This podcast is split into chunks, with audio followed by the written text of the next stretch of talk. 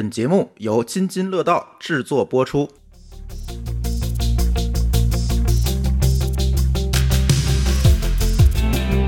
各位听友，大家好啊！这是一期久违了的科技乱炖，前两周没有更，大家太忙了，没来记录。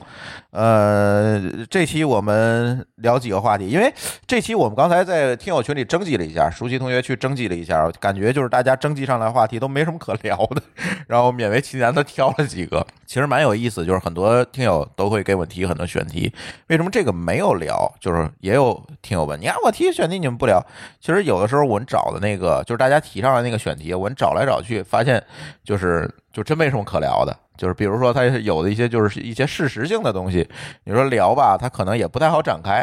再有一些呢，可能就聊烂了，就是每期了。比如这这这次大家又说这个 Facebook 宕机这事儿，你们要不要聊聊？但是我们几个人 坐在一起憋了半天，这个我能聊，但你聊的这个话你根本听不懂，因为一堆术语。对。你这聊，大家也不爱听，对吧？这个听睡着了就。对，因为这而且 Facebook 反正你们也上不了。对，对，它当不当机一个样儿啊？对，就就算了，对吧？就有很多类似这种话题，所以这期啊，还是跟大家聊点有意思的事儿啊。这这，即即使是科技乱炖，咱追求的也不是科技，追求的还是有意思。追追求的是科普。对对对对，来，第一个话题就是这个，必须要问两位高老师了，两位土豪高老师。拥有一部 iPhone 十三，且在第一时间拥有是怎样一种体验？我可以吐槽四天，呵，就别买了是吧？这是劝退节目是吧？严格上讲，是我导的数据导了四天，嗯，对吧？就是我试了两次无线，一次有线，一次 iTunes 啊，呃，都不都不成功，都不好使。最后我下了一次狠心，说我今天早点睡觉啊，让他就同步去吧。啊，呃，真的第二天不行了，那我手机对手机同步是吧？对，然后做的那个有线的那个方式做了，然后第二天早上你看买个适配器去，我去年就买了。啊，他去年一次性就 去年倒的时候就出问题了，去年没事儿，一次就 就成功了，但今年怎么着都不行，嗯，而今年有一个问题是，那个十三拿到手的时候，它那个不是真正的正式版，哦，是那个 GM 的版本，哦，你还要升个级。你才能那啥，是不是因为你拿这渠道的问题啊？不是，我觉得就是这样。我看了，有很多人都说都是这个版本，就它不是真正的正式版，是 GM 的版。就是出厂的时候可能那个新版还没有 release。对对对。然后呢，我当时就想说跟它相关，嗯，对吧？我先升个级，嗯，然后完折腾一一通，哎，反正就是我就跟你说，我每我每那四天就一天每天都在琢磨，我怎么能把它同步成功？因为我那边有个最大问题，我滴滴，我必须得同步过来。为什么？滴滴你装不了了。哦，他下线了哦，对吧？哎，真的，这是一个挺挺严重的问题，是吧？他下线了，你怎么办？我现在天天打车，我得靠他呀，我也不想装装别的嘛。然后我就最后一不留神老高买辆车，最后终于那那下那狠心，我不知道是他听见了我的狠心，还还是我的这个怎么，反正最后早上一看，哎，他通不成了，我心里我都就我都快哭了，我觉得，因为我从用从 iPhone 六用到现在。嗯，这是最痛苦的一次，就每一次可能我折腾一下，我折腾个两次三次就能完，这次折腾的特别痛苦。但我就用上之后呢，我觉得我现在觉得对我来说最大的一个感受就是待机时间长了。我今天早晨十点起床，百分之百电量，我给你看的时候我还有百分之五十多，应该已经七八个小时，而且还来一趟天津，折腾一天也没插充电。现在十一点二十五对吧？我还有百分之三十一。一直没充的情况，那确实还挺好。这基本上你够你一天用了，嗯，是吧？呃，我体验没这么痛苦哈，因为我这个十三其实是给我媳妇儿买的，嗨，我用的十二。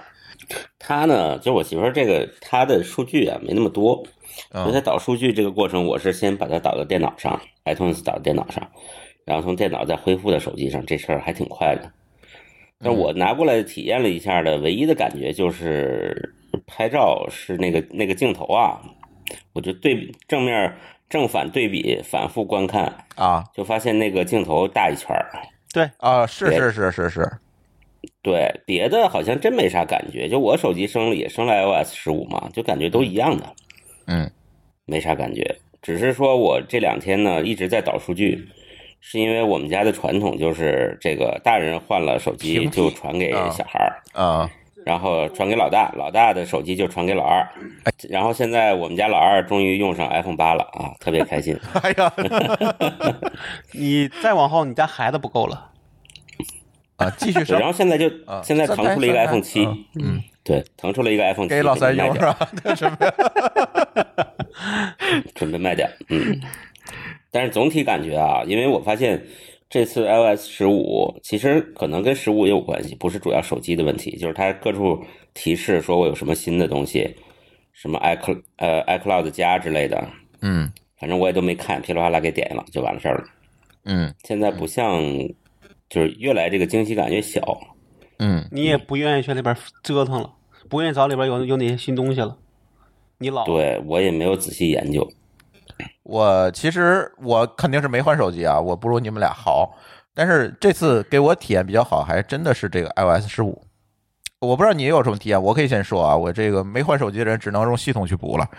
呃，第一个就是那个通知摘要功能，我当时其实它开发布会的时候，我对这个功能没有什么预期，但是后来我发现这个功能确实还挺好的，就是它是把你的通知搜集起来，然后在一个定时的一个时间内推给你。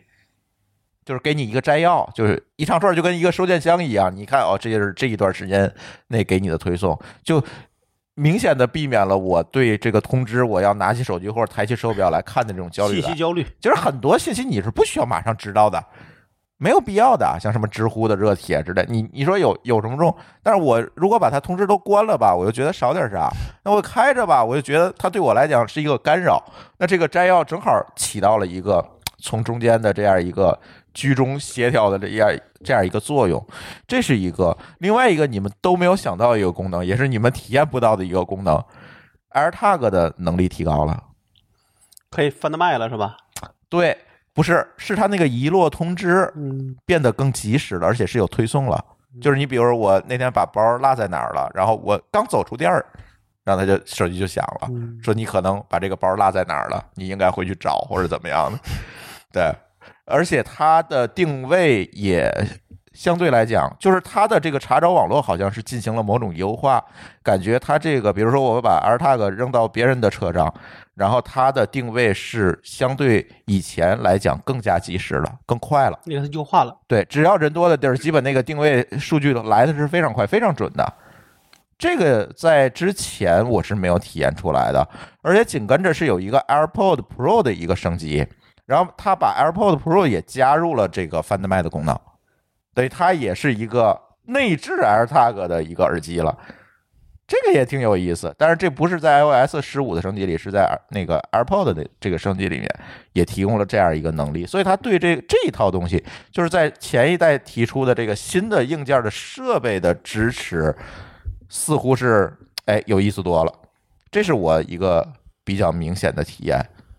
对，其他的呢？我我自己觉得十五的那个就是那个推那个信息推送的那个图标那个样式，我觉得可能还不如四好看。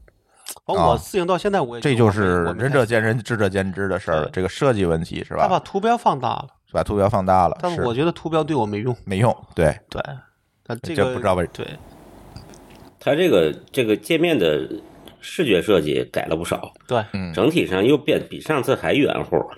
对，越来越圆了，又圆回来了，感觉跟嗯 Windows 十一一样啊，Windows 十一也是越来越圆了。啊，对，就不知道这这是一个设计风潮的问题。这这因为咱不是设计领域的专业人士，似乎是发表不了太多的见解。但是这几年我肉眼可见的是，大家越来越圆了，是真的啊。越来越胖了。对，嗯，其他的 iOS 十五的功能就是那个隐私叫什么？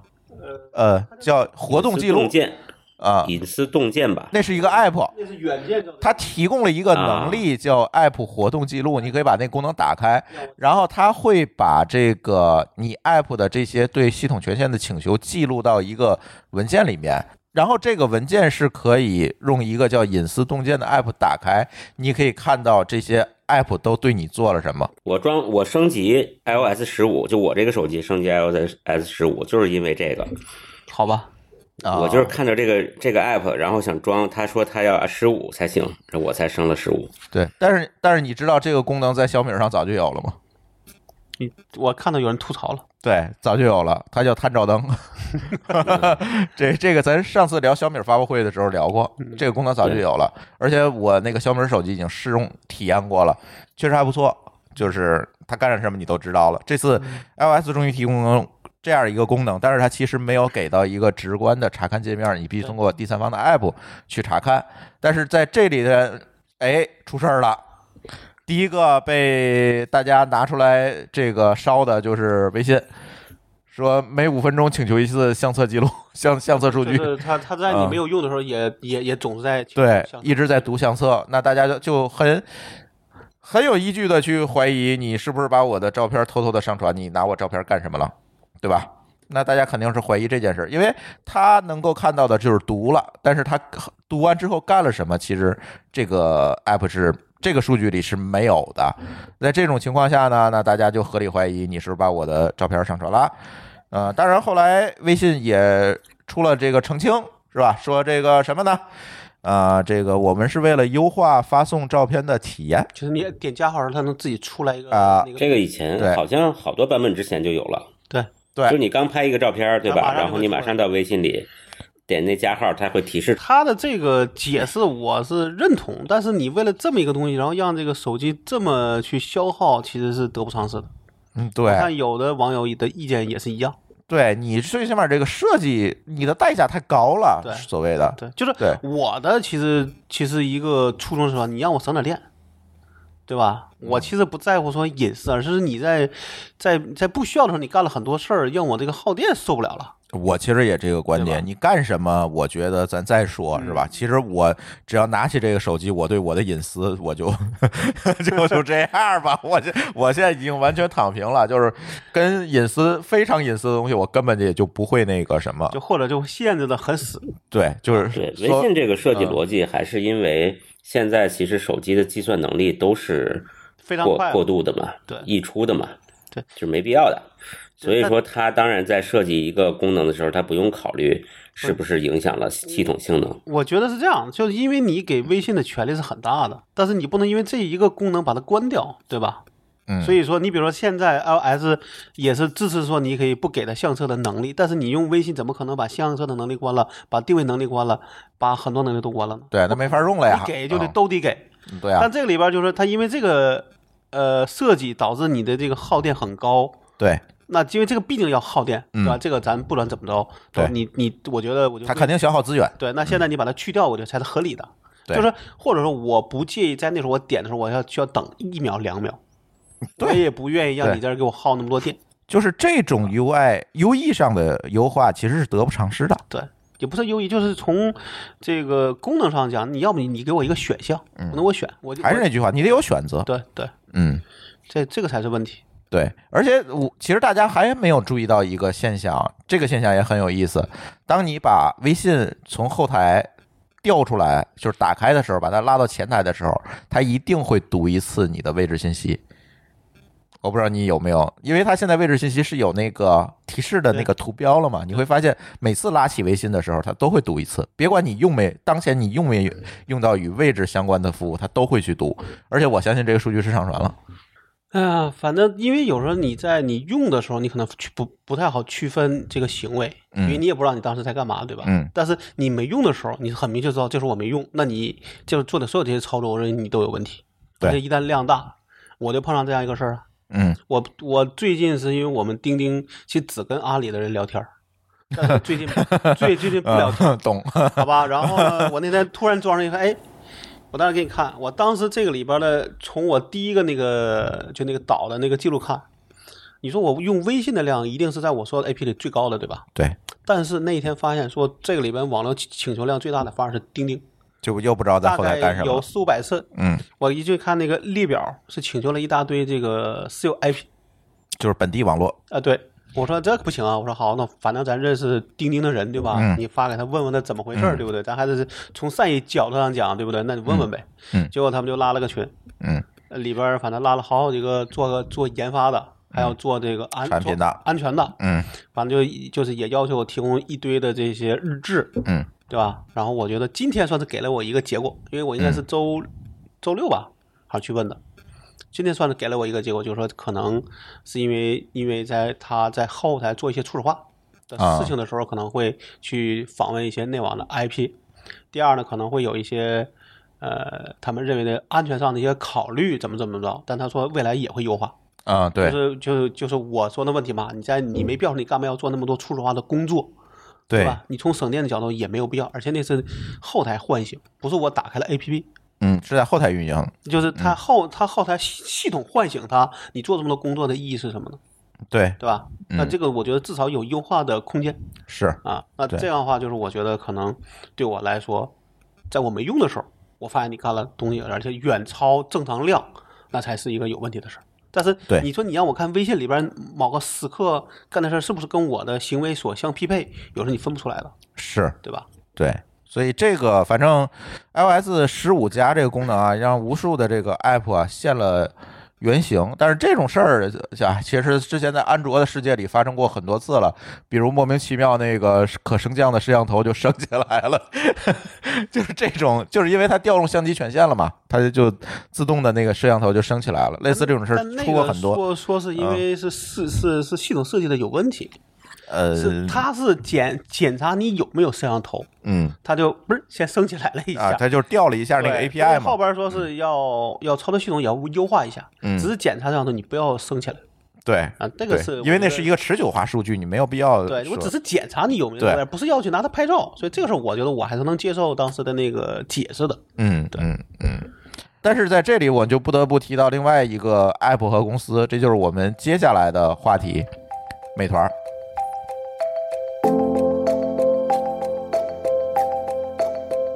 我不知道为什么啊，今天我还在发朋友圈，我还挺感慨这件事情的。不长的时间内，这个美团就成了一个，按这个比较恶俗的说法，就是从这个斗恶龙的少年变成了一条恶龙，是吧？变成新的恶龙，变成了一条新的恶龙，就很很明显的这个两年，这个美团一直在坍缩，有没有这种感觉？我不知道你们，可能这个感觉比较主观啊，但是确实从各种各样的信息来都是这样。我觉得是因为最近的其他的更大的恶龙都没动静了。都都躺平了。呃，我觉得是这样。咱先说事实吧，就是前两天这个美团的这个反垄断罚款这件事情，终于一锤定音了。罚了多少钱呢？罚了三十四点四二亿。怎么定的这个三十四点四二亿呢？是它销售额一千一百四十七亿的百分之三啊。境内对，境内销售额的百分之三，哎，境外也没什么销售额，对，所以呢，就是按这个数罚了三十四亿，是吧？呃，主要的理由呢是滥用市场的支配地位，就是反垄断法。对，有几个事实，第一个是二选一了啊，通过这个二选一，这个获取市场支配地位。什么叫二选一？就是我美团入驻了这个商家，就不允许商家再跟其他的外卖的平台去签约。这叫滥用市场垄断地位，就是我让商家去选了，没没有给这个商家选择权，而商家的选择权最禁止商家拥有这样选择权，他通过了一些什么样的手段呢？我们也从这样一个公布的文件里面，我也看到了这个调查结果是这样啊。呃，第一个，他利用了独家签约有流量加权的这样一个办法，对吧？你跟我签的独家，你的商家显示的这个更靠前，我给流量扶持，我倒觉得这个没有。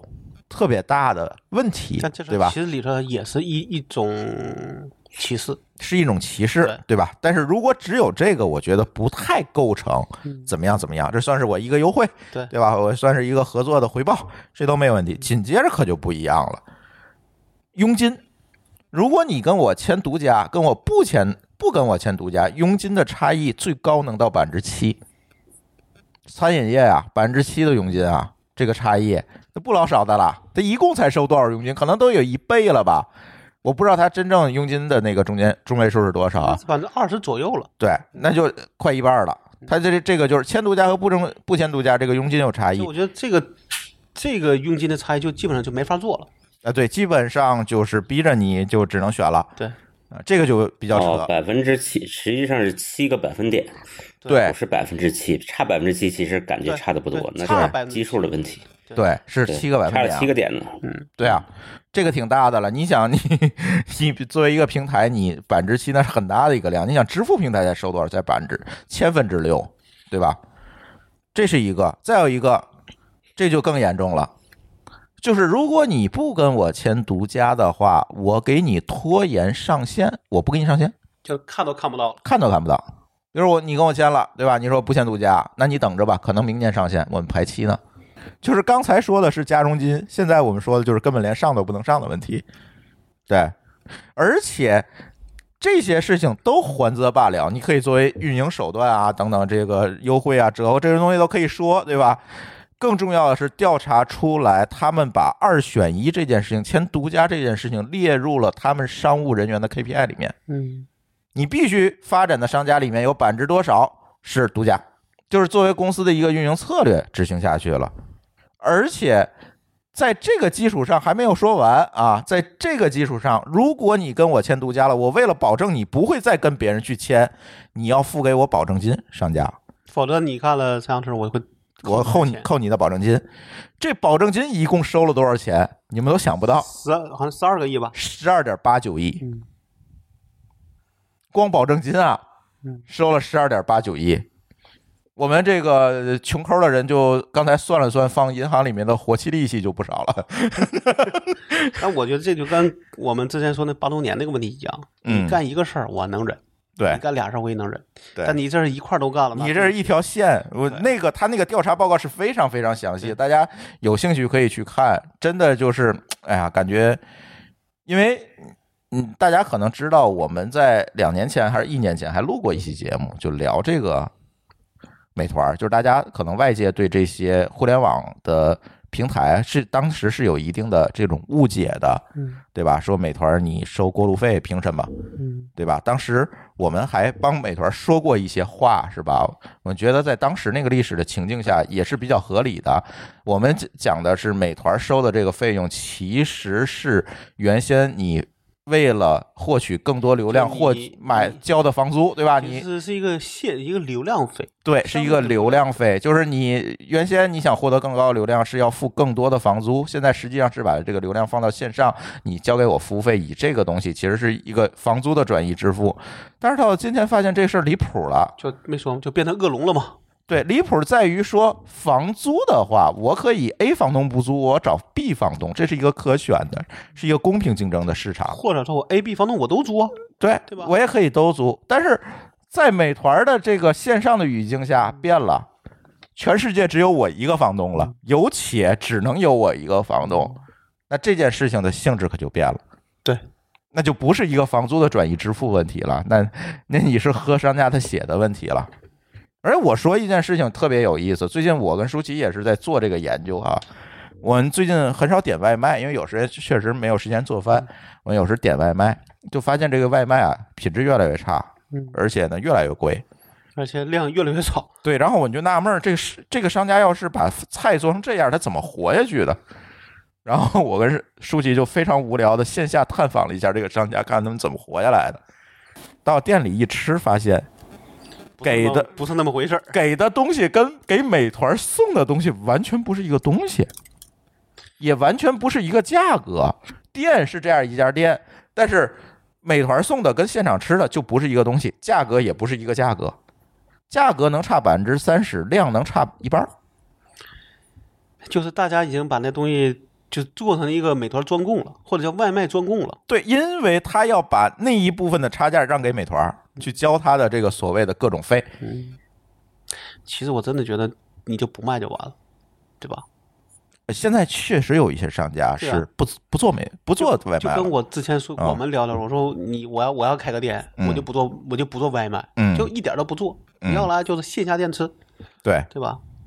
而且今天出了一个更离谱的事儿，就是紧接着我 iOS 十五这件事儿，哎呀，我就通过这件事儿发现美团这个这个公司啊真的开始坍缩和崩塌了。就是这个工程师的言论是吧？啊，这个因为美团的 app 呢，通过那个 iOS 十五的功能也也也发现了问题，就是每五分钟请求一次定位。对在后台，在后台啊，请求定位。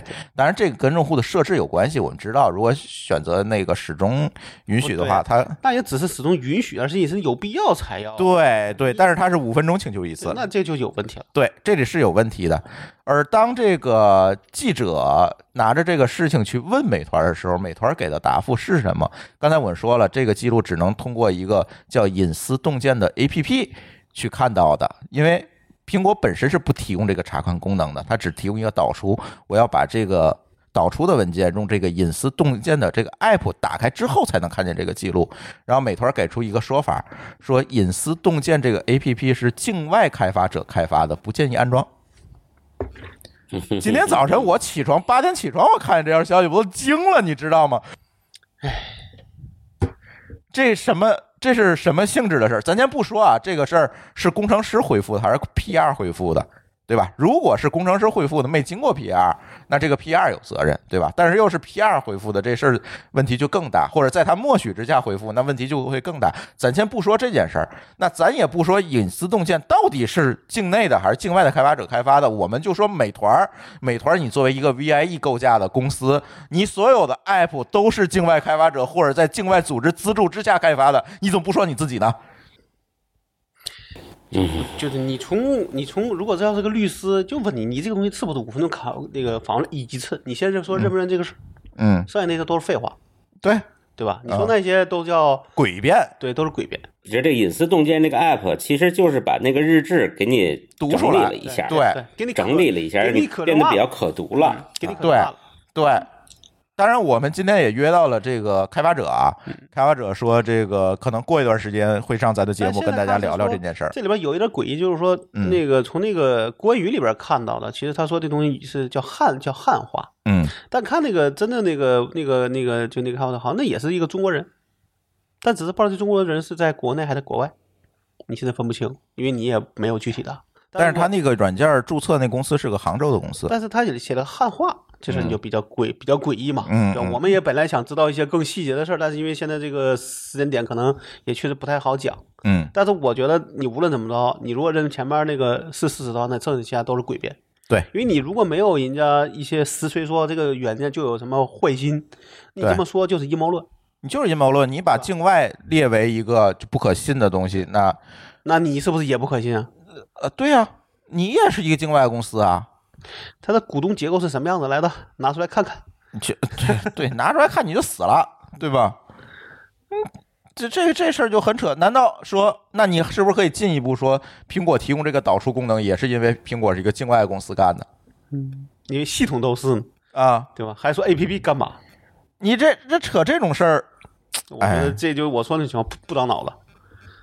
不知道是谁不长脑子，还是刻意为之，我现在不知道。就我会发现，美团这两年陷入了一个嗯、比较严重的一个崩塌的一个状态。套用我现在爱说的话，叫做“劣币驱逐良币嗯，”，好的人都被挤跑了，在那待下来都是坏人了。别啊，咱还这么多人在美团的听友，你不能这么说啊！你你又打击一大片，只能说一部分啊，一部分，好你不能这么说啊加。个前提，对对对，这个尽管说我们在很长的一段时间内，其实帮美团说过很多。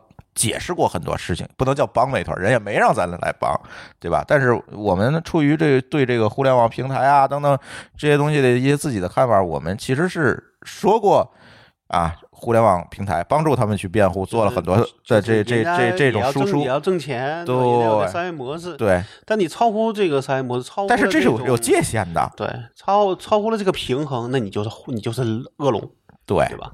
对，所以美团这个事儿。啊，等过过吧，过过我们采访采访这个开发者，看看他是怎么说的吧到。底是不是境外开发者？嗯，而且之前那个做社区团购那个选题的时候，我为什么我们一直没有做，也是因为我其实想约美团的同事过来聊的，但是他觉得这事儿也是有点风口浪尖儿，也是没有聊。说实话啊，就是美团有一个竞品叫饿了么，这个饿了么的这个 app，我真的是连装都没有装过，从美团有的那一天用的就是美团，一直用到今天。就我不知道你们啊，你们可能有那淘宝那八八会员，就是用饿了么用的多，我老婆用，是吧？但我是嗯只是用大众点评。那还是美团嘛？哎，对，饿了么确实啊不好用，嗯我也没装过，但是我在支付宝里边用过，支付宝不有入口吗？嗯我记得我第一次用就发现就就上了当了，我第一次用在饿了么里边买了一个汉堡王的汉堡，买完了以后我等了一个小时也没送到，然后我还纳闷呢，打开一看，感情是买了一个券，并没有买了一个外卖。对你那像那个端到餐厅点一个最便宜的菜，人说那是一首歌。这就是真的，这个挺令人无语的。今天我也发朋友圈说，嗯，这两年不知道怎么回事，不知道。而且我总有一个感觉，就是美团之前有一个联合创始人叫王慧文，他其实在我朋友圈里，对，也在我那里面。对，在我朋友圈里，似乎就是自从他走了之后，就这种事儿就频繁的发生。我也不知道为什么，是不是把脑子好的公关都带 走了？我觉得是这样，我自己觉得啊，说咱们一直讲过熵增的这个概念，对吧？就一个系统里边，如果你不想好好做事儿，伤一定会快速增加。商增倒也不是这么解释。我觉得我的理解就是这样，因为咱们你说的是破窗效应，不是？就是我认为那到了最后，这熵指的是坏的这个这个事情，不是坏的人。嗯。但这种情况，你会发现说，如果这公司不努力想让自己往好的方面，它一定会往坏的方面走，因为往坏走才能变坏很容易。对，变坏很容易，变好很难。嗯，对吧？那你现在想着说，这个公司也做了十年、二十年了，那到了最后，现在大家十多年吧，没到二十年。嗯，第一个可能老人，对吧？可能是一个什么状态？但是新人其实他的状态不一样，那新人可能更就更想的说，我能够在里边能够更快的获得利益。但你这么想的话，一定是干一些怎么说不太合理的事儿，可能才能做做得到。那你说这个这样的人在里边是增是增加了伤还是减少了伤？不知道，但最终的结果就是，我们觉得是啥？就是如果说这种事你发现你不管，就是破窗效应，嗯，对吧？甚至大家会觉得，就是就会变成说，这个不不以为耻，反以为荣。嗯，对这个事儿呢，从规律上来讲啊，就是我们再又讲回到理想主义和功利主义啊，功利主义了，好吧？我猜你就会这么讲。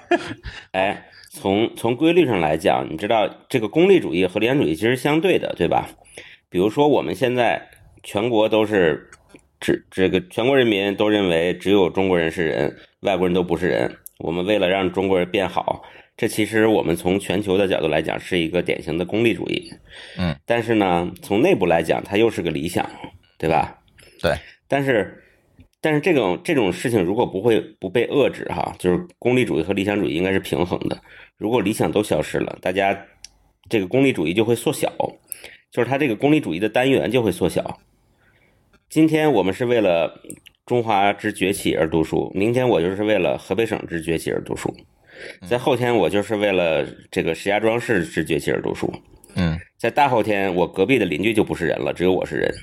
嗯，就是他他会他会把这个单元缩小，以至于说整个这个社会就就就散掉了，就像你把一个馒头掰成了小碎渣一样，就散了。嗯。所以这个事情其实特别危险，就是你一定，你你开始进入到这个状态的时候，就必须有一个，呃，倾向于理想主义的人再把这事儿给捏起来。嗯，对，但现在没有人捏了，现在就是没有人捏了，可能是对。所以你看，一开始我们讲公司其实都不是理想主义的，对吧？公司要活下去，要赚钱，公司都是一个很功利的，但是在内部呢，大家还是有改变世界的理想。但是堕落到现在，就变成了我内部的每一个人，我是功利的，我是为我自己，我要从公司赚钱，我要学点学点东西我就跑，我要镀个金我就跑。对，最可怕的就是它的功利的单元还是在降，还是在缩小的。我觉得我觉得是这样说，因为你坚持理想主义太累，不如功利主义简单，而且有有所谓的现实利益，对吧？嗯，那就跟我们累一样。我如果说我们愿意跟别人去搞什么乱价格战，那太容易了，对吧？但你会发现说那个漏洞，你我我知道说那东西是没有长久之计的。嗯，那我只有说我们坚持理想主义还能够立住足，那我为什么不能？但肯定累啊，因为只有你在说真话，别人都在说假话，别人甚至会觉得人家说的假话是真话，你说的才是假话，那怎么办？而且我们是个小公司。但是一个大公司说，他可以拿的这种这种叫什么垄这个这个就可以以垄断的这种事儿去搞的话，那他们的这个能量和比我们或者叫破坏力是更大的，对吧？甚至你可以这样想，他一边在吸着上家的血，一边在吸着骑手的血，对，你说有错没有吧？嗯，是，当然，我们也认为说，好像如果咱们让商家和骑手都好了，可能美团就挂了。但只是在里边要找个平衡，但这平衡可能不是你美团自己能找到的，需要政府来一块儿跟你找，对，对吧？这就回到了我们上次聊的那个话题，你最最终还是要有一个政府的这个兜底的法律兜底的这样一个问题。现在还是没有。前段时间传出一个消息，不知道真假啊，这只能姑且听之，说让这个美团的骑手都注册个体工商户去呃，那个是之前就这么干，但现在好像要求不允许这么干。啊。对，就是下边那些做实际运营的人都要求每个骑手注册一个个体工商户的公公司，这样不能避税吗？嗯，对吧？这样就是其实是可以摆脱美团在社保啊、纳税等方面这个就变就责任。变成公对公的签的协议了。对，对，但是呢转嫁风险嘛，转嫁用工风险。对，然后呢，我记得是说不允许这么干了，然后他们也说我们不允许，但是不是真的这么干了，不知道，咱也不知道。对吧？也许下边又偷偷干的，对对吧？嗯，而且我发现之前很多关于美团的负面消息被删了。嗯啊，不知道是因为消息不实，还是 啊公关起了作用，咱就不知道了。啊这个只能看，但是我觉得至少从现在这个美团的这个他们那个什么工程师的回复上讲，我觉得是比较难看的，嗯，对吧？对，就是你没有理由去五分钟请求一次，嗯而且你这种其他的所有的话都是避开而就避之而不谈。嗯嗯那你我觉得至少比如说，我说钉钉，那人家至少说我要先知道这个情况是怎么产生的，我才给你一个解释，我再看我怎么去去改去说这件事儿，对吧？去改进这件事儿，就咱们要直面问题，而不是顾左右而言他，对，没有意义。那而且你越这么干，我觉得越我越觉得你有问题。接下来就可以说说钉钉了。好吧，呃，钉钉说的不是刚才老高说这事儿啊，这个最近传出一条消息来说，一个给这个钉钉去做外挂的，可以叫外挂吧？它严格上不叫外挂，不是外挂，它是从系统层面改了这个位置了。啊，对，做了一个系统外挂，模拟了一个呃虚拟的地理位置，然后能让你远程打卡。你这样在家里床上就能去公司打卡了，因为钉钉的那个打卡功能是基于定位信息的，对，他把系统内输出的定位信息改掉了，不不在我的床上，而是在公司对里边。他就可以远程打卡了。其实解决这么一个问题，开发这个软件工具的创始人、开发者被抓起来判刑了，判了多少呢？判了五年六个月。这个团队不小啊，这个团队有二十二个人嗯，你高达我们的一半了。啊，年收入可能也不比你少，不是，那好像我看了，好像还真没有。呃，四五百万的年收入，做这么一个插件儿，咱就不叫外挂吧，叫插件儿或者叫 app 吧。这你你说多少人有代打卡需求？我突然发现这是一个很大的市场但。这个市场不合法，从现在角度是不合法的。对，就是多少人被考勤所害，这这个我就我自己觉得是个对抗，是就是一个对抗嘛，对抗就是一个对抗嘛因。为我给你讲一个陈年旧事啊，嗯这个就不讲这个是谁了。嗯但确实是我知道的是一个我原来认识这个人的一个公司里边有一个人，嗯他就属于那种小偷懒。然后呢，你知道他怎么干的吗？啊他买了一个跟公司一模一样的打卡机和和卡，哦，他是那种物理的那种打卡，就买个一模一样的，啊然后拿在卡那在家打印就在家咔咔咔咔咔咔，因为那里边那个那个时间是调的，对，他就可以在一天，只要你有耐心，就可以五分钟调一天，把一个月都打出来都打出来，嗯然后最后被人发现开除了。怎么发现的？还挺厉害的。我忘了，但是 色儿不一样我讲过，反反正我觉得就是，你觉得这种开这个开这种开除理论讲，你你你觉得合你觉得合理不合理？嗯，那如果你觉得这事儿是合理的，那这种虚拟的打卡，你觉得开除这个人合理不合理？嗯那你这么做是不是在在助纣为虐？嗯，但是下面这个楼就歪了，你明白吗？嗯大家都觉得这个人很冤，嗯，对对吧是我看到那个评论后面歪楼了。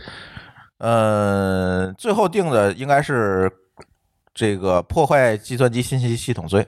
嗯，对，然后呢，他干的一个事情就是刚才我说的，就是把钉钉获取地理信息的这个能力啊改变了，嗯然后呢，模拟了一个位置，让钉钉这个获取起到这个虚拟打卡的一个作用。然后呢，这个软件呢叫现在说也没关系，反正也下不了了，叫大牛助手。你你们猜多少钱？真不贵，包月二十五块钱，他能卖五百万。其实我一直在想这个事儿，你一知道吗年五百万是吗？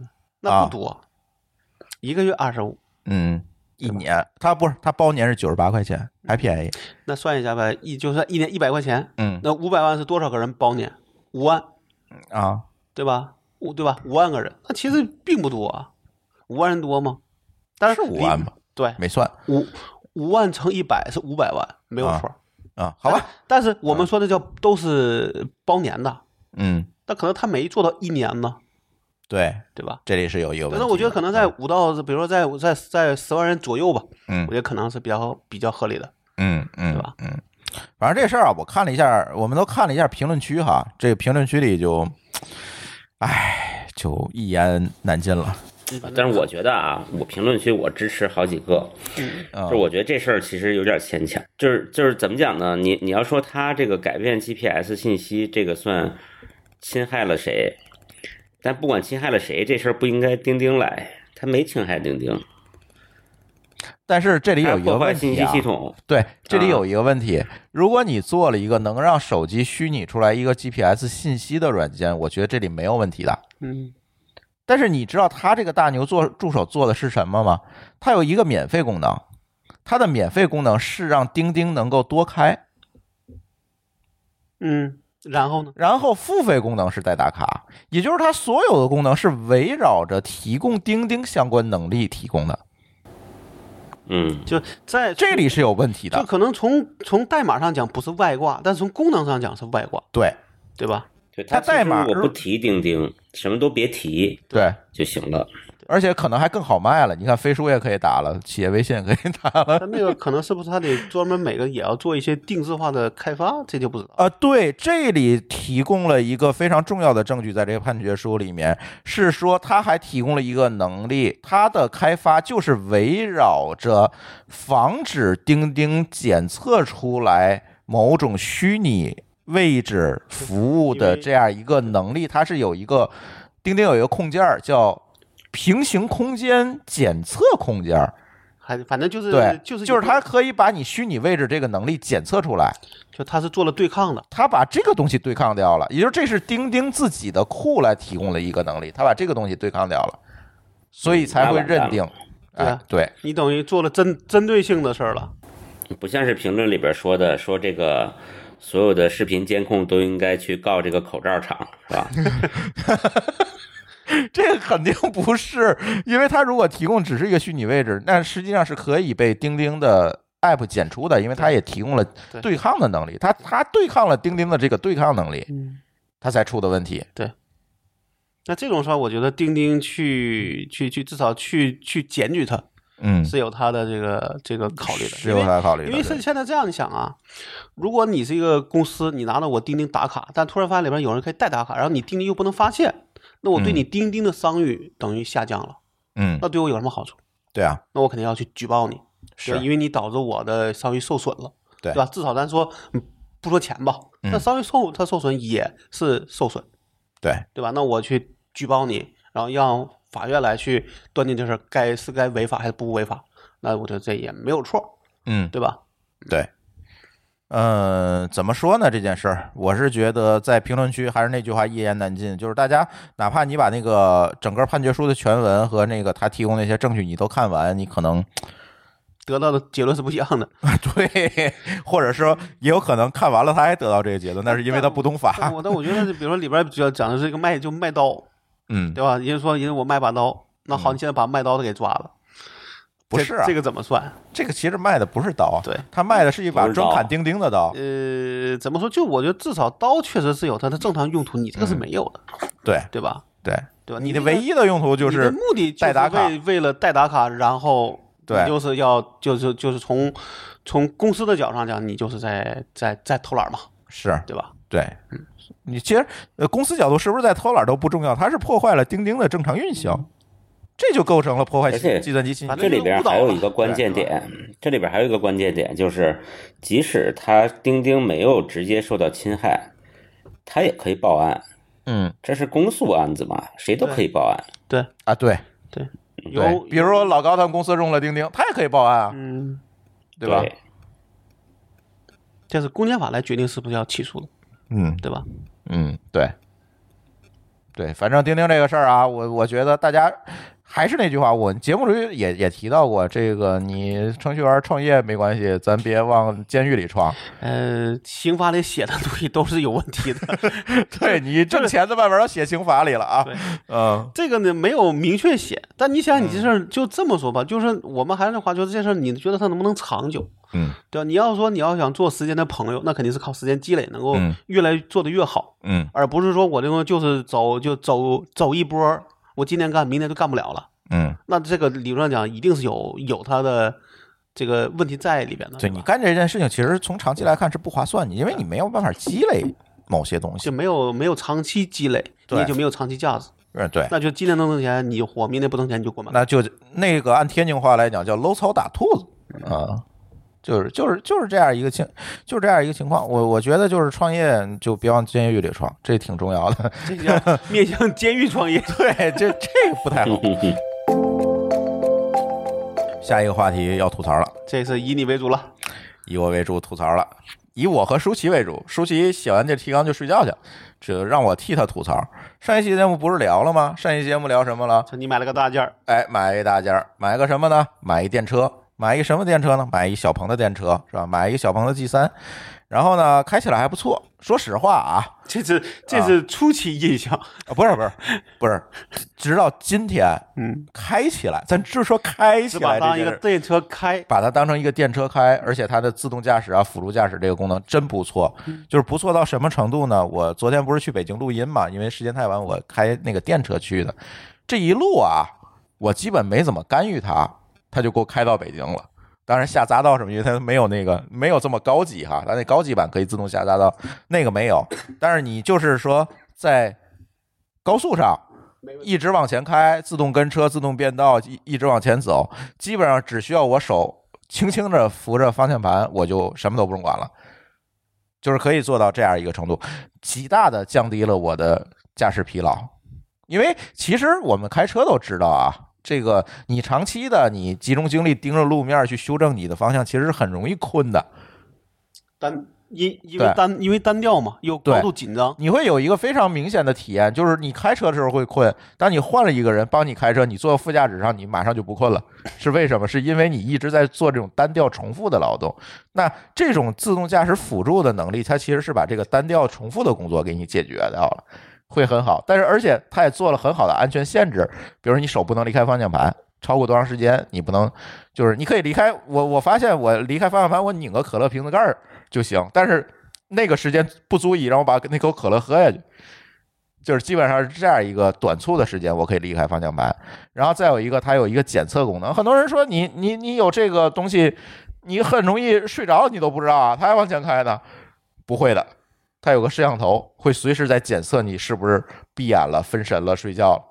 如果有的话，马上就会。它安全带是可以震动的，它给你拽出来，能给你拽醒，然后让你，不然的话，它那个自动驾驶就会自动的退出来。而且你退出来之后，你就不能再启用了，你就必须盯着开到终点了。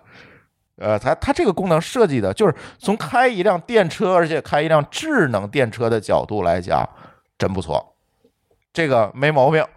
是吧？当然，我也没有长期的开过像更高级的车，是吧？但是作为这款车来讲，我觉得够用，没毛病。但是紧接着吐槽就来了，它所有的毛病都集中在它的这个车机系统上。我们知道这智能车它有个大屏，对吧？它大屏里面有各种系统，这个系统绑定了你的各种账号啊等等这一系列的信息，对吧？然后它提供了导航啊、定位啊等等一系列的功能，放音乐啊、蓝连蓝牙呀等等，就这堆这堆东西，问题大了。我那天说一件事儿，就是什么呢？我不用这个车，我不调查这个公司的背景，我都知道这是 UC 系的人搞的，他这个风格太像 UC 了。就是看上去功能牛逼，用起来全是一团纸，全是一堆渣，就就是真的是这个风格。我还以为是标题党呢。嗨，不是那种不是那种品团队干的。不是那种 UC 是吧？哎，对，你看啊，我也可以列举几个吐槽的点啊，这个吐槽点都是真的。这个小鹏可以不用来告我，你们自己去查后台的投诉记录，挨个都投诉了。对，就亲测亲投诉，对，亲测亲投诉。第一个，我买的不是一个官方的车吗？上期咱不是聊了吗？是二手车，对吧？它它是有一个什么？它有一个前任的啊，有一个 EX 是吧？有一前任车主，但是有意思了。我这个车呀，绑定完之后，发现 App 里显示的所有信息，从车牌号到保险信息，到车主的名字，到这个权益，都是 EX 的，全是 EX 的。尽管是我的账号登录的，车的信息全是前一辆车的，不是我这辆车的。这是做过变更之后啊，还不是说我没有做变更，我不是硬把人家账号拿过来登录的，是我做完变更之后，变更到我的名下。变更到我的账号下，它是官方嘛，是可以变更的嘛？变更到我账号下是这德行，而且改不了，没有提供任何修改的入口。这件事情怎么改的？有意思了，找客服改不了，找谁也改不了，找他们交车的人也改不了。最后，舒淇发现他朋友圈里有一个听友是小鹏的开发人员，是他们给改的，在数据库里直接改。他怎么改的？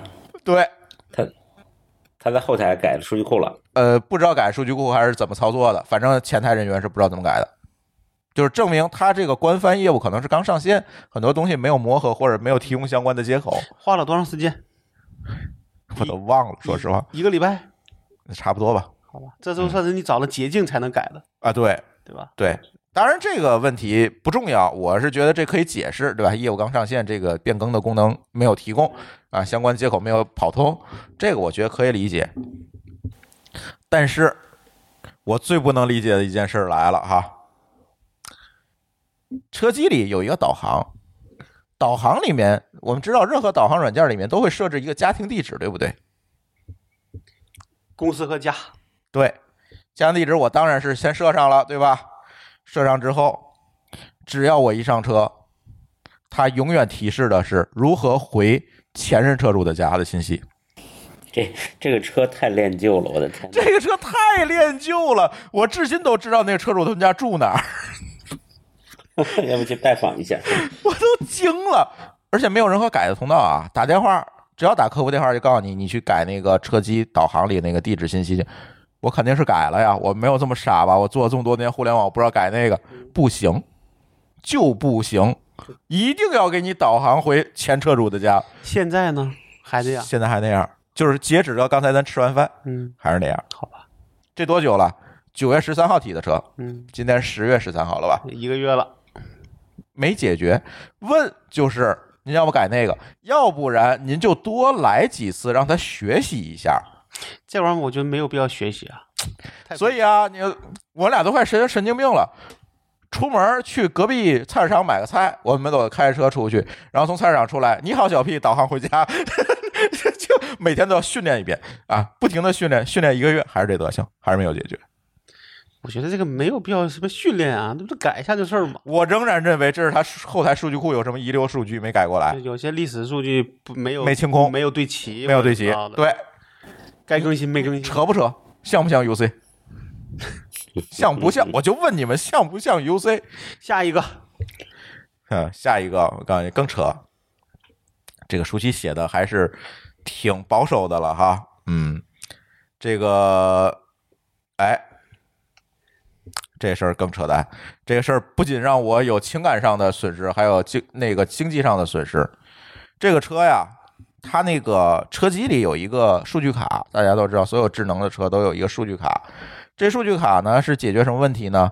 两个问题，第一个是跟车载的这个这个车机控制的系统联网，对吧？二一个你可以在里边放放音乐，用它的流量，都有一个这个东西。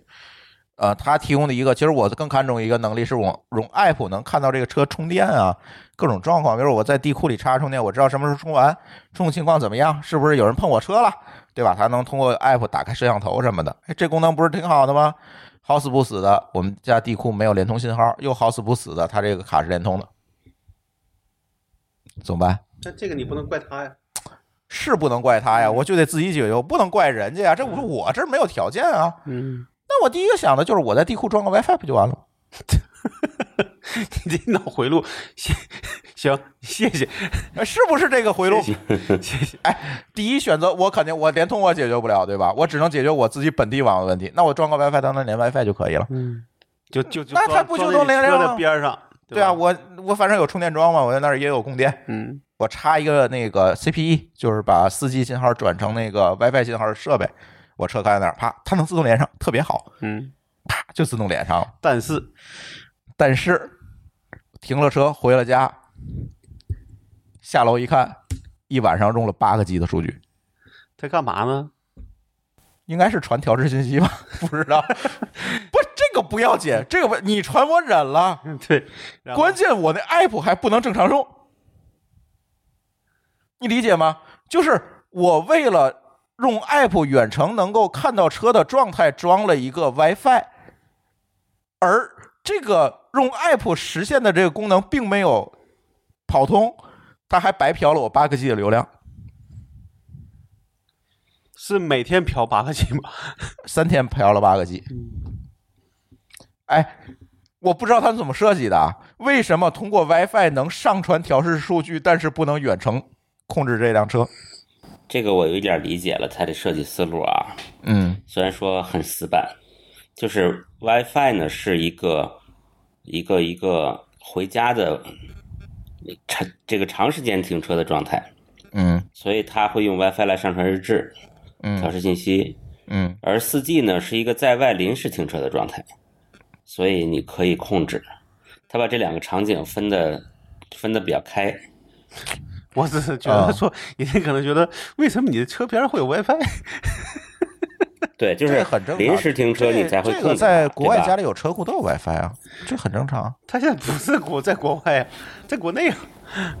所以因为很多人说小鹏抄了特斯拉代码，我这次说完全不同意，对吧？这不可能是抄了特斯拉代码啊，没抄好，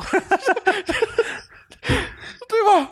好吧？这完全不一样。当然，你说的那种解释是一种解释，我也知道，我也有一种解释，但是咱不猜了哈。但我觉得说嗯，无论我在哪儿，你让我 APP 正常用是应该的，对吧？我只要联网，你为什么不让我 APP 对正常我就站我的车边上我也要用，你管呢？对啊，这不是问题吗？然后我告诉你，我把所有的坑都趟完了，今天在录这节目，更扯淡的问题来了。昨天啊，我不是刚才说吗？开车不是去北京了吗？嗯我去北京呢，因为这个车的续航，上次试了一下，来回天津北京中间是不用充电的。嗯但是我好死不死的呢，我想试试嗯充个电。然后呢，我去那个地儿在哪儿呢？在郎园儿。北京朋友都知道，大望路那有个郎园儿，郎园儿旁边有个世贸大厦，世贸大厦下面有一个小鹏的超级充电站，是小鹏自营的一个充电站。我去吧，嗯充电去吧，我补点电，我回去也踏实一点，因为天气也凉，它万一开暖风的时候我怕不够，是吧？咱之前也聊过，这个东西特别怕开暖风，又怕考跑高速，又怕开暖风，然后补点电吧。非常开心的我开进去了，非常顺利，通过手机的 app 就能把那个充电桩前面有地锁嘛，它能降下去，然后我的车开进去，因为它只能让小鹏充，所以你只有小鹏才能干这件事儿。只有小鹏的车到哪儿哈，它降下来开进去，插上直流桩，自动的，因为跟手机绑定了，跟你的车牌号绑定了，它自动获取到信息，哈，自动就充进去了，什么也不用干，体验巨好，此此刻非常开心，我还发照片发到群里，而且充的也很快，呃，十分钟充了十八分钟充了十五度电吧，嗯大概一分钟一度电，充的挺快的。然后差不多了，我一看，走吧，对吧？我拔了拔了充电桩，然后把它放回去。然后呢，哎，我此刻发现一个问题，我的充电订单去哪儿了？为什么我要找充电订单？你得充了，你得付了钱，你才能把车开出去。不是，嗯是我开出停车场的时候，人家要找我要充电订单才能免我停车费。嗯，世贸啊，世贸啊，一小时十块钱的停车费啊，你停了一个小时，没有一个小时，它也不少啊。嗯，对吧？我这充电，因为反正就是充电也没有多少钱啊。其实就是停车场不是钱的事儿停车场保停车场保安魔改了小鹏的系统啊，为了收你十块钱。我一开始也是这么想的，嗯，我一开始也这么想的，然后我死活找不着充电订单，然后我又不想后面堵着这么多车影响人，毕竟也没多少钱是吧？我付了，给他走了我出来，出来我转念一想，问问舒淇吧，嗯，因为啊，小鹏有一个机制，他那个账号啊，app 那个账号啊，它能绑两个一个车，一个是车主主卡，一个是副卡，嗯，一个主账号，一个副账号。我呢绑是一个副账号，因为那车经常是舒淇开。我转念一想，灵机一动，发到主账号去了。是不是？因为也没收我钱，知道吗？嗯，然后舒淇找我了，我这怎么少了二十八块钱？啊！我说你查查有没有充电订单。书记看在我这儿了。我说这事儿不对啊，我都是这辆车呀，你别管是主机还是副机，你都应该发。我充电订单你得给我呀，不然我怎么出停车场啊？因为他绑的都是这辆车，都是这辆车的充电订单，凭什么只在只在主机上不在副机上或者是给我选择权，啊？这对吧？都不是一个一视同仁的问题，它是一个常理嘛，都是这辆车嘛，你为什么不给我看放在人身上了，对放，在人身上了，没有放在车上面。呃，或者是他没有放在这个所有的人身上，嗯，对吧？我副卡我也得看见订单，因为这是一个必然的场景啊！难道谁都能持？副副卡的人开出去就不会充电吗？就他只能开而不充电，那不那不可能啊！你的车，他也可以充啊，但是不用付钱啊。不是你那我出不了停车场啊，对吧？反正这些我觉得都是完全都是细节。这你要说它细节，就说明它现在细节打磨的还还不够。不是不够，是太不够了。我感觉就是跟友商比，比如说特斯拉车我也试驾过，这些问题没有，人家真没有。对，也许我试驾时间短啊，这这也不好说，对吧？但但是确实人家没有。未来我没有试驾过，毕竟太贵买不起，是吧？但是小鹏这次真是让我大开了眼界，这这种三流开发产品都都不算，这都四五流的，就就就这种，就是我感觉就是这个车就是一帮这这个车机系统和这个用户交互就是一帮程序员闭门造车搞出来，而且还是一帮单身狗程序员，都不是俩人是吧？对，都没考虑这家庭里有俩人的问题。呃，扯了，这事儿太扯了。然后呢，最有意思的是，你每出一次问题，我们还是想跟小鹏反馈一下，对对吧？让人能够解决这个事儿。不仅仅只是吐槽嘛，对吧？对，咱要今天在这吐槽没有意义，所有问题都反馈了。然而，你们想象不到的是，当你打小鹏四零零电话的时候，接电话的人永远操着一口广东普通话跟你说话，广普是吧？而且是你偶尔听不懂的那种广普。嗯，我打了不少电话了公司，就在广州啊，对对吧？对我打了不少电话了，肯定不是这一个人是这样，那就是他的客服中心就在广州呗。在哪儿没关系，咱培训一下普通话。或者你有个要求，对吧？你有个要求说你要会普通话，对，而且他永远不能理解我说的是什么。比如说这个订单的问题，他永远告诉我你需要用那个主号登录一下 app。我说我就是因为不没有办法去登录，才给你打这个电话。如果有办法登录，我还找你吗？你要不就别做这功能，对吧？你做的功能，你就要让我能用好，是不是？对对，要不你充电全免费，停车全免费，嗯，对吧？那也行。那你既然有这个功能，你不让我用，然后你还告诉我一个我不可能达到的解决，我怎么可能让人家退出这个 app，我去登录呢？这个事儿就跟那个，我记得那今天还昨天看那新闻说，有人说 Windows 十一嗯对吧，就是过分了，啊你应该尊重用户的这个操这个机器配置，嗯而不是说你要求怎么怎么样。啊你现在就变成你得按我的方式干，嗯，那这个不就有问题了吗？对，Windows 十一咱今天先不聊啊，我那个我我那电脑也是不符合要求，还没升了，所以没法聊。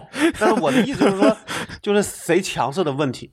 嗯现在就等于小鹏强势，说你要按我的方式来，嗯，来用这车。嗯但你觉得说我，我觉得我是用户，你要按我的这个要求来做这个东西，嗯对吧？嗯，区别就在这儿。反正我觉得这个整个车机系统和这个用户交互是一个闭门造车的产物，用的极其不爽。当然，这个咱只限于 G 三现在的这个系统，其他像 P 七、P 五系统我没试过啊。但我觉得是这样的，这他在这儿不用心，不不带不，并不是说他在别的地方就用心去了。唉，不知道对吧？这个一声叹息，但是也可以跟大家分享一下这个吐槽吐完，也可以分享一下前两天十一期间去看了看车展。这这次车展不是在天津嘛？看车车展，我是觉得，嗯，尽管我们吐了这么多槽，可能燃燃油车的时代真的过去了，这是挺明显的一个感受。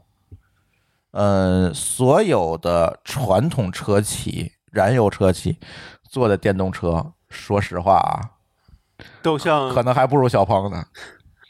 而且这些车企把他们出的这些电动车都放在了展台非常靠边的位置，就还是还是主推油油不情车，不愿，对，还是有点儿不情不愿。做做机械硬盘的厂商很难去很愿很不愿意去做固态硬盘一样。对，给我印象最深的一个体验就是，我到小鹏的展位说这 P 五多少钱，对吧？这个怎么卖？然后人家销售给你介绍一通，说您现在拿我的 app 就可以直接输入您个人信息，现在您就可以下订单，就是这么多钱，十八万几，就是这么多钱，您下下单就交五千块钱定金，可以退你退给您，您现在就可以把这个车选了，什么颜色什么样的都可以选了，到时候我们就可以交付给您，多痛快！再到燃油车去大众看看 ID 四吧，就是大众出的那款燃油车。我说这车怎么卖啊？人家四 S 店小姐姐说，大众的政策还没有下到我们四 S 店，我们也不知道怎么卖。我说有什么配置和颜色可选啊？对不起，这个信息我们现在也不知道。您要不看看我们旁边那个油车，那个我熟。你说，哎呀，就是还还就还没准备好那样子。没有准备好。这个你也，嗯，这个这个也不能太怪别人，也许他就是上市的时间确实不一致嘛。呃呃，但是这个事儿是这样，就是这些油呃电车的企业也有很多未上市的型号的车，人家也可以对答如流啊。最起码你可以说给我一个解释，说没有上市大概多少钱，怎么怎么怎么样，我可以理解。他说是车是有了，他车是有的啊，这车不是没有啊，不是说一个样车只有这天津市就这一辆车，有这车，但是卖多少钱，怎么卖，啥政策完全不知道。而且明显的感感受到这个销售人员还是会推给你那个油车，而不是电车，是因为后来我回来想了想，是因为油车后期保养啊等等这些这都是有事情是这个利润是给四 S 店的，油车卖出去这是一锤子买卖不电车卖出去，啊，对吧？电车卖出去最后就是一锤子买卖了，所以他们肯定没有动力。既得利益。对，这还是一个既得利益问题，这就又让我想起了柯达这样一个企业，还是这个问题。所以他们知道我要死，但是他我嗯我我就要拖着，就得拖着，就谁也决定不了我要怎么样所。以这是我哈我们之前聊过的问题嘛，嗯就是你这种新时代来了，老时代的东西它终究会退会会退场，对对吧？嗯，而且很难说一个老师自己就能革自己的命。对，很难很难这这是历史规律。所以现在很多人问我买这个电车的问题，我给他唯一一个建议就是，你买啥都行，就是千万不要买传统燃油车企出的电车。因为他不专心，这就相当于你两千年买了一个柯达出的数码相机一样。对，就买个诺基亚一样，在二零零七年买了个诺基亚，啊，也可以这么理解，对吧？就是这样，你没有必要去买老时代的东西了。四九年入国军嘛，嗯，而且就是特别有意思，就是很多油车还宣宣称，油车的企业出的电车还宣称一个特性：啊，我的车更符合油车的驾驶习惯。厉害吗？怎么说呢？就他还是 你知道符合这个驾驶习惯，你们可能这个某高老师开过这个电车啊，这个老高可能理解不是这么透彻。如果你想符合那个让一个电车符合油车的驾驶习惯，就意味着你的续航会降低。不，这句话对我来说就是我这个车像油车一样难开。好吧，对，也可以这么理解。然后还推一个什么概念呢？这就是传统车那个引擎声是吗？啊，不，引擎声咱不说，毕竟车那个不能启动是吧？这个人家小鹏销售说，你看我们这个有 NGP 啊，有自动驾驶，有高科技的功能，这个 P 五还搭载了激光雷达啊，有这些高科技，这是我们的卖点，是吧？这个您只有在我们小鹏里体验到，哎，说多顺溜。到了大众，这大众会不会找咱来？我操！但是这是真事儿啊。对，到大众人销售小姐，第一个不知道价格，对吧？第二个人家卖点你知道什么吗？您听这关门的声音，就是当当，这是 多厚实儿！这是十年前就教的销售话术，到现在都没变过。哎呀，不是我跟你讲，他有可能是面对的这个客群是不一样的。嗯，但毕竟这是新时代了，你要明白这个问题。它很很大概率是面向的客群不一样，但是如果这个客群稍微有一点自己的判断力，我相信他们也会有自己的选择。比如说你现在啊，嗯，你现在去这个八线城市农村里头，那个问人家买车看什么，其实还是看这些，对吧？但你在北京车展，您是在一个一线城市的甲类车展上，这就跟你说，你到了北京，说我这东西多便宜，没没有意义啊，对吧？它不是一个事儿，关键是，就是对吧？我觉得就是这帮来的人就不适合在客在车展上嗯去介绍这些东西，他完全就没有这个套路，完全是在一个四 S 店这个角度去去搞的。不知道，反正这次车展让我看的挺有意思的。嗯，别的没看出来，因为好多好车咱也不懂，是吧？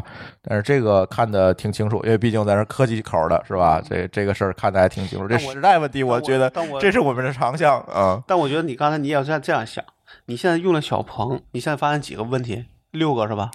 六个、七个、十来个吧，十来个是吧？嗯有的没说。也许嗯，你用了别人家的毛病更多，我也我现在也是这么安慰自己的。所以你现在只能说，我就比如说，我就天就天天推着小鹏的人往前走，嗯对吧？嗯这些我们也只能说从好角度上，这些 bug 都不是大 bug，嗯，比如说不会把人弄死，对吧？顶多你是暂时还没把我弄死。顶你顶多就是不你就是开的不顺溜，嗯对吧？嗯，那也就如此了。你先忍着，先忍忍，开着确实还挺顺溜的，然后呢，就就是用的不顺溜。比如说可能一个月、两个月、三个月能改进，对吧？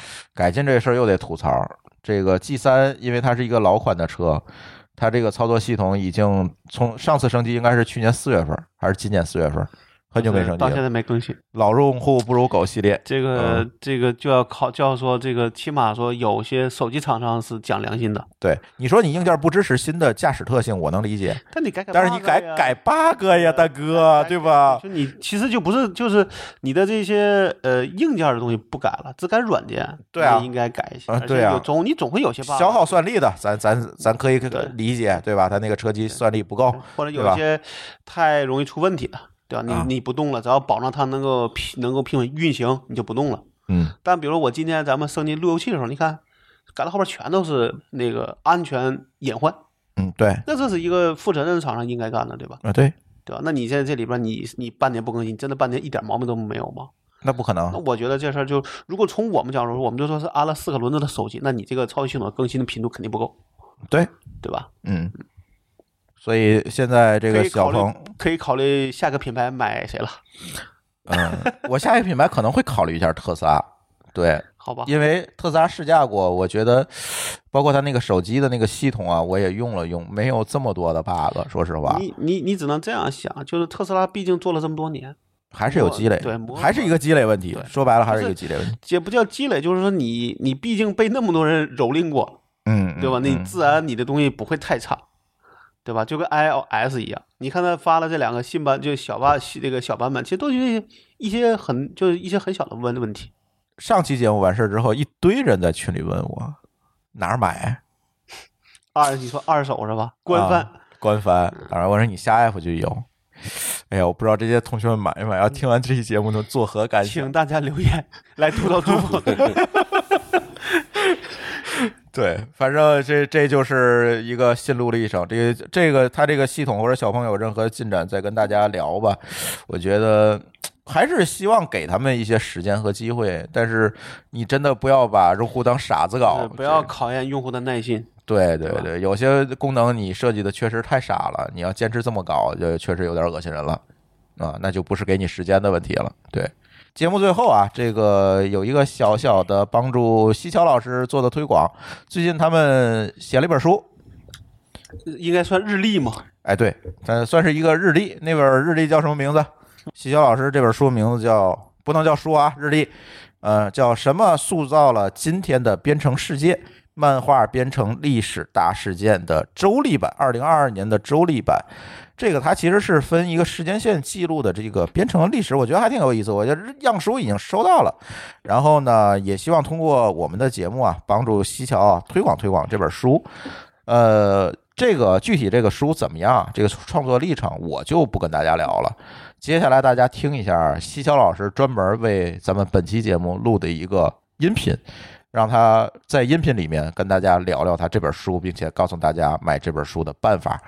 呃，我们也会在这期乱炖的听友留言里面抽出几位优秀的评论作者来送出这本书。西郊老师给咱提供了一些这个书的赠送的名额哈，我会抽一些听友来送出这本书。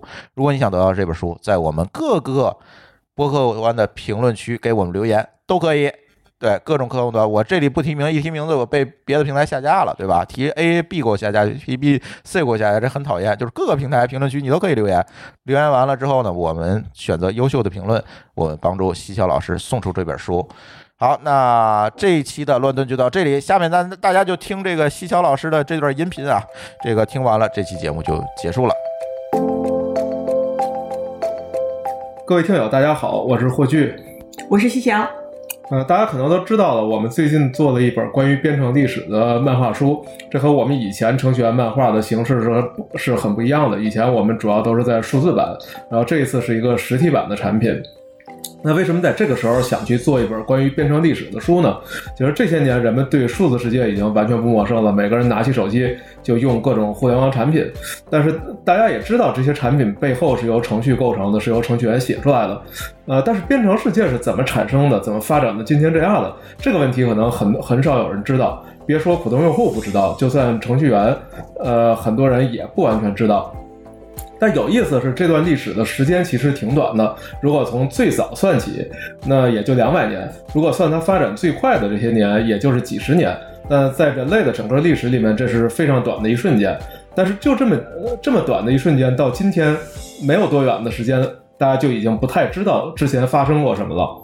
那这个原因主要是这个行业发展的实在太快了，就是我们有一层一层的封装去包装它，然后很快人们就已经不知道在自己的这一层包装下面发生了什么。这个别这个新入行的程序员不知道，甚至入行了很多年的程序员也未必再去关心底层到底是什么。那所以我们觉得在这个时候去讲一讲这个编程世界是怎么构成的，从它的历史开始，按照时间的顺序一点一点给大家介绍它是怎么发展到今天这样的，是一件比较有意思。比较有意思的事儿，这对新入行的程序员是有意义的。那对老手呢，去看回顾一下我们共同经历的这些历史，也是一件有意思的事儿。所以我们就从不到两百年的呃整个历史编程的发展史里面选了五十六个时间节点，然后每个节点呃是一页，有一些比较简短的文字描述，然后又配了一张漫画，最后构成了这个呃编程时呃编程历史的时间线。然后就大家大家回顾一下，到底是。呃，什么塑造了今天的编程世界？然后我们在里面就涉及到了多条技术领域的演化的线索，比如说计算设备，我们提到了从八倍器的分析机，然后到首台可编程的电子计算机，然后到个人 PC 和 GUI 的普及，然后是编程语言，所有的就比如说到现在还有重大意义的一些编程语言，然后一些编程理念，比如说当初的构图语句有害论，到后面的结构化编程这些，然后还有。开源运动、开发工具的发展、网络协议、软件工程、加密算法，还有现在的前端或云服务的生态，这些，对，它是很全面的，就基本上各个领域我们尽可能的都覆盖到了。因为要全面的话，还是很不容易的。这个软件世界发展的实在太快了，那我们尽可能的去概括了其中我们认为重要的。这个所有的重要的时间节点，虽然可能有一些有争议，就大家会觉得还有更重要，我们没放进去。但限于篇幅，我们只选了一些我们认为普遍意义上比较重要的。然后，那以后可能有机会，我们会再把其他的一些重要时间节点中其他方式去列出来。对这个产品形式上，我们也做了努力，做了很多创新。然后它呃，实际上是是一个二零二二年的周历，每个季度是一个分册，然后所以一共有四册。但是每册打开它不是一个传统的书，而是一个像风琴折一样的长页，就是每册打开就是一个特别长的页，呃，然后折起来的。呃，正面是我们刚才说的这个时间线，呃，然后背面呢是可以书写的呃周历。对，其实这个是挺好的，因为所有的笔记软件写来写去都不如这种物理的笔记本好用，而且它能保存的时间往往比这个数字的产品保存的周期还长。可能这个替你存笔记的公司已经倒闭了，但是你家里存好这一份以前手写的笔记本还能存下去。所以这本书的正面呢，是一代一代的技术天才或者大师们已经创造了的编程世界的历史，而背面的空白呢，是留给每个人去创造属于他自己的历史。呃，这套产品现在已经在京东、当当和天猫上架，呃，搜索“神秘的程序员”或者“什么塑造了今天的编程世界”都可以找到，现在正在打六五折。在周丽的包装盒里面，我们还随机附送了一些技术文化相关的周边，是呃贴纸和书签，希望大家能喜欢。好，谢谢。